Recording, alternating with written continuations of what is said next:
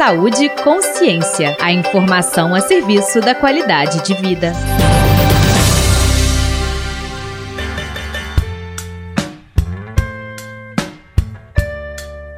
Olá! A ida ao supermercado tem sido um momento de alívio e respiro para muitas pessoas que estão fazendo o isolamento social em casa. Mas para os profissionais de supermercados, que estão na linha de frente desde o início da pandemia, o trabalho pode representar uma angústia a mais.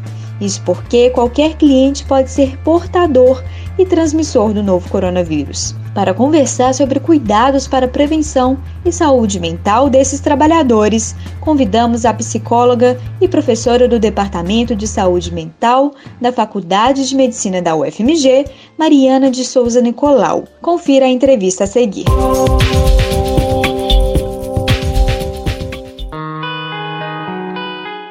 Professora, nos supermercados passam centenas de pessoas por dia de diferentes regiões da cidade. Apesar de usarem máscara, os clientes empurram seus carrinhos, tocam nos alimentos e manuseiam cédulas.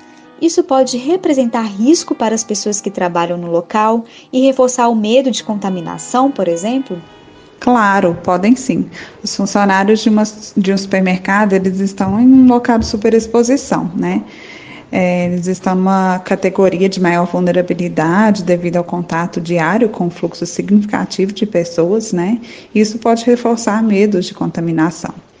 O supermercado ele continua sendo frequentado por muitas pessoas, mesmo no isolamento social, né? É um serviço é, necessário, então é, ele continua sendo muito frequentado pelas pessoas. Inclusive, muitas pessoas esperam ansiosamente pelo momento de sair de casa e poder fazer as compras da semana.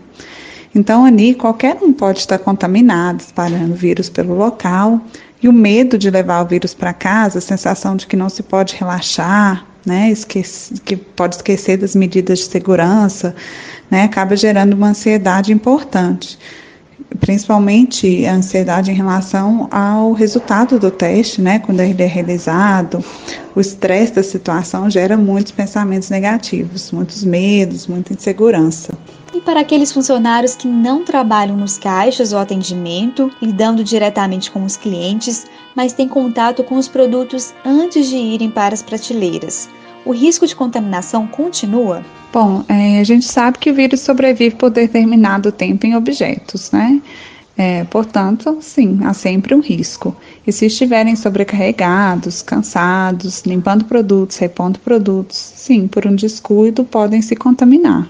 Quais são, então, os principais cuidados que esses profissionais precisam ter para a prevenção da Covid-19. É importante que os funcionários se protejam com todos os equipamentos disponíveis, né? Então, utilizar máscara, fazer sepsia das mãos.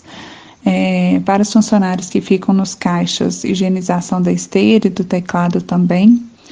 E sempre que chegar em casa, tirar os sapatos, tirar a roupa, tomar um banho antes de ter contato com a família. Professora, muitas vezes os funcionários de supermercado estão ali no local trabalhando, seguindo todas essas orientações para proteção ao coronavírus, mas presenciam cenas de clientes que não se cuidam e que colocam outras pessoas em risco.